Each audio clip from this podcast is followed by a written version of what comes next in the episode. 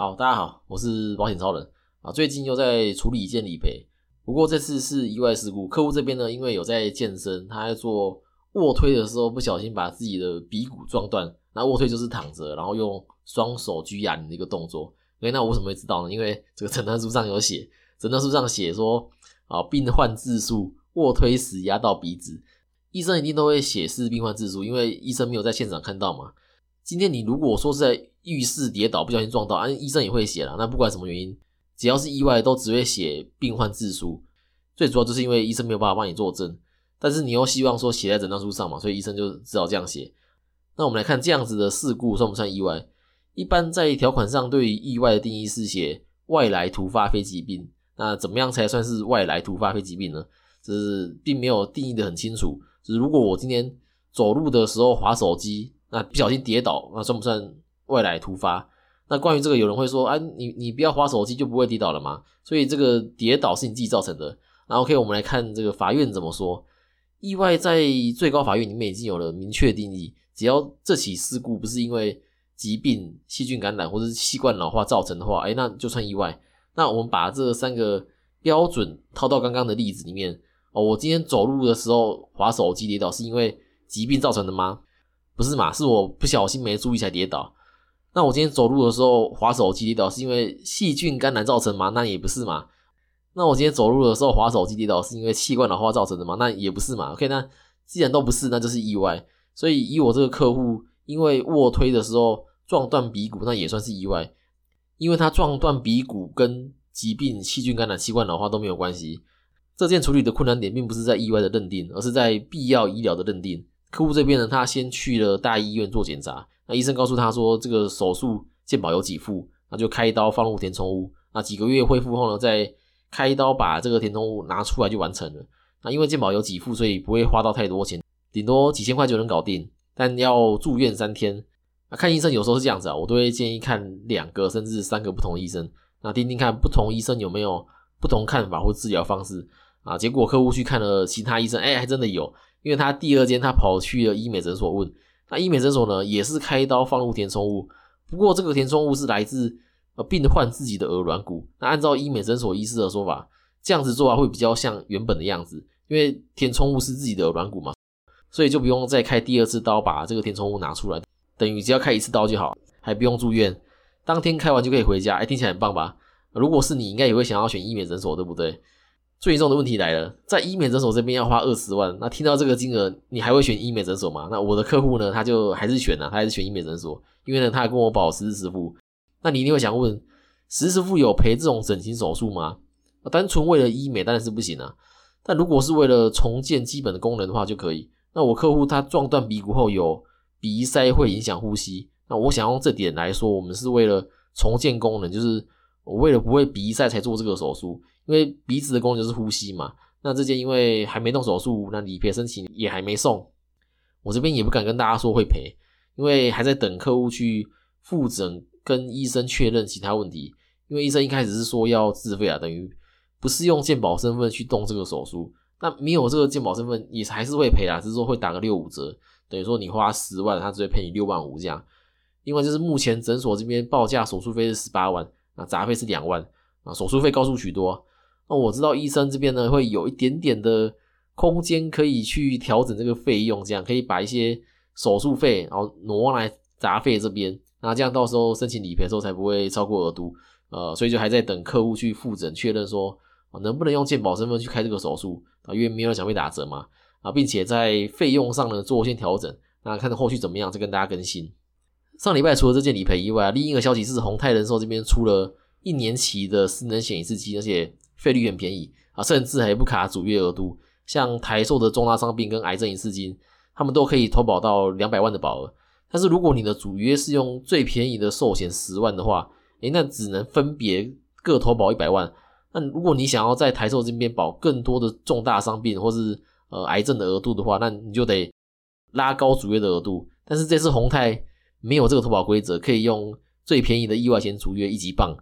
额度最低两万就可以附加最多三百万保额的私人一次金，而且这个私人一次金还有保证续保。那唯一美中不足的地方是它只能续保到七十五岁，但是也很不错啦。在这个各家保险公司都不敢卖私人的时候，敢跳出来卖，还卖这么便宜，那前提是不涨价的话。那老实说，我看到这个费率，我有点怕怕的，就有点像之前的薰衣草嘛。薰衣草刚出的时候也是很便宜，那用保费跟保障来算的话是非常值得买的。那殊不知，在大家投保后来了一个回马枪，费率是直接调涨，尤其是在适合生育的女生身上呢，它就费率涨特别多。那套去保险公司的说法是说，他说女生的损率是比较高嘛，因为有买薰衣草的女生如果怀孕啊，要生的时候每个都都胎位不正，然后要剖腹产住院。这样就能使用薰衣草里面的住院额度来理赔单人病房的费用，例如核心的 VIP 单人病房啊，一天要一万二，诶，这个费用就可以用住院的杂费额度来理赔。目前能用住院杂费理赔单人病房私自付啊，也只有宏泰的薰衣草跟元大 JR 两家而已。那如果还有其他家也可以的话呢？诶，欢迎告诉我。住院的手术费杂费也都可以额外理赔。所以你如果同时有薰衣草加 JR，又有其他手术险或是住院日额的险种的话，像我之前在 IG 贴的，诶，生一胎赚一百四十万是有可能的哦。那回到这个私人险，你问我说建不建议投保的话，我会说建议不计前险的人投保了，因为没人敢保证说宏泰会不会过个几年也说损率太高要调涨保费。好，回到主题来说说投保保险，如果有体况就是有生病的话，那投保的时候不要讲两年后保险就会赔的这个都市传说啊，直接来先说结论，这个都市传说也是假的。有些业务为了业绩，他无所不用其极啊，所以呃，不要被业务给骗了。那为什么会有这个都市传说出现呢？这是要来看保险法。保险法六十四条有写到，订立契约时，要保人对于保险人的书面询问呢，应该据实告知。OK，那保险人就是保险公司。那要保人呢，如果有隐匿或遗漏不为说明或为不实之说明，那足以变更或减少保险公司对于危险的估计的话呢，诶，那保险公司可以解除契约。那其危险发生后也一样。对啊，但是呢，要保人如果能够证明危险的发生是未基于其说明或未说明的事实的时候不在此限，前项的这个解除契约权啊，自保险人知道有解除的原因后呢，经过一个月不行使而消灭，或契约订立后经过两年，那即使知道有解除的原因，那也不能解除契约。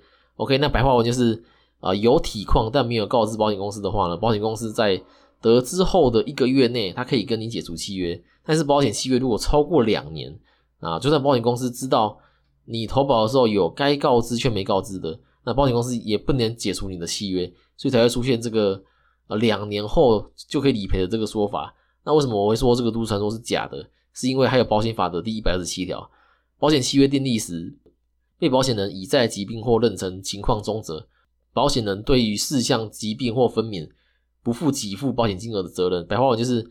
你投保的时候已经有疾病，不在保险公司的理赔范围。就是例如我投保的时候已经有了白内障，然后我投保的时候不说，那保单满了两年，我去做了人工水晶体置换术，我花了十万块，那这个时候保险公司他就不会理赔我，他会说我投保的时候就已经有白内障，所以不理赔。但是呢，如果我在投保后一年我就去动了这个手术，然后也傻傻的去送理赔，让保险公司知道，那这个时候保险公司呢不但不会理赔我。啊，还会说我投保的时候有隐匿不告知，没有据实说明嘛？会用保险法第六十四条来接我的保险契约。那保险商品的走向是朝保费越来越贵，那保障范围越来越先缩的方向在走。那如果被解除契约，对客户来说是非常不利的事。那保险公司的每次解除契约也都未必是对的啦。那从这两条保险法，我们知道，呃，保险公司要解除我们的契约，除了要知道说有不实告知的事实以外呢？那也得在两年内才能做这件事。那超过两年，就算知道了，你也不能解除，对？但不代表说会理赔啦，还是要强调。那我之前有遇到一个同业，他也是有遇到类似的问题。他的客户投保了中国人寿的保单已经五年了，结果送理赔的时候被要求调病历。中国人寿就发现他投保当下有该告知却没告知的事情，所以中国人寿就解除保险契约。然后这个业务也不知道该怎么处理，就就傻傻的让客户的保单被解了。我跟他说。你要用业务联系函，或者请客户去申诉啊，主张保险法第六十四条已经超过两年了，不能不能解除啊。听到我这样讲，他也知道说哦，原来能这样做。那不过他知道的时候已经来不及了。虽然保险法有规定，有隐匿告知或不实告知的话呢，诶，保险公司可以解约，听起来对呃保护很不利。但这个法律就是文字游戏嘛，那只能懂保护的人。OK，我们来再来念一次这个保险法的六十四条。订立契约时，要保人对保险人之书面询问应据实告知。OK，那一样就是保险人就是保险公司嘛。那要保人对保险公司书面询问的问题要诚实回答，所以保险公司没有书面询问的问题，那我就可以不回答喽。哦，我们来看投保的时候必填的健康告知书问的问题，除了意外险问你说有没有看不到啊、听不到啊、不能说话以外，啊，其他的问题最多是问到五年以内有没有因为各种疾病去看医生、诊疗或吃药治疗。这例如高血压，他就会问到说，啊，你五年内有没有因为高血压症、收缩压超过一百四或舒张压超过九十以上的关系啊，去接受医生的呃治疗、诊疗或用药？那假如我今天有因为高血压的关系去就医，那医生也确实诊断为高血压症的话，啊，也有开药给我服用，那我在未来五年内要投保保险，如果保险公司的药保文件里面有询问到高血压的话，那我必须诚实回答，不然在两年内被发现我当初投保没有告知的话，保险公司可以解我的约。那如果我确诊高血压后，靠着规律的运动、正常的饮食，让高血压回到正常，而且不用吃药、不用治疗。啊，也没有因为高血压去看医生持续超过五年的话，诶，那我投保时候还需要告知吗？那你心里应该有答案。那我举我自己当例子啊，我国小的时候啊，有因为肠胃的关系在长庚住过院，那住了几天我忘了。那出院呢，吃了几天的药之后呢，就呃再也没有因为这个原因去看过医生。到后来出社会工作，我帮自己买保险的时候就没有告知，因为已经超过告知的范围了嘛。国小到现在二十几年都没有因为肠胃的关系再去看过医生，健康告知书上也没问嘛。关于大肠炎啊，或是十二指肠溃疡，他一直问我说，一年内有没有看过医生或服药？那我这个二十几年前的病史，当然就不在告知的范围嘛。虽然健康告知书上也有问，最近两个月是否曾因受伤或生病接受医师的治疗、诊疗或用药。那如果你看医生的原因是像呃咳嗽、流鼻涕这种就没关系，因为呃保险法六十四条是写说，哦足以变更或减少保险公司对于危险的估计，那保险人就可以解除契约。那咳嗽啊、流鼻涕并并不会影响保险公司对于危险的估计。那这里都要延延伸到另一个问题：既往症跟乙在疾病啊，也有人说是保险疾病。那既往症跟乙在疾病的差别就差于差在啊有没有痊愈。那咳嗽、流鼻涕是会痊愈的，所以就算是既往症，那投保的时候你就依照健康告知书上问的问题就诚实回答就好。那如果超过健康告知书上问的时间是可以不必告知的，例如他问你说你在。五年内有没有 A 疾病？哦，虽然你有，但是已经痊愈，而且已经超过五年没有再因为这个 A 疾病去看过医生，那也没有吃药的话呢？诶是可以不必告知的，因为已经超过了告知的范围嘛。诶就算超过就超过了五年又多一天，那也算哦。那如果还没痊愈的话，那就是已在疾病，那投保的时候就必须告知。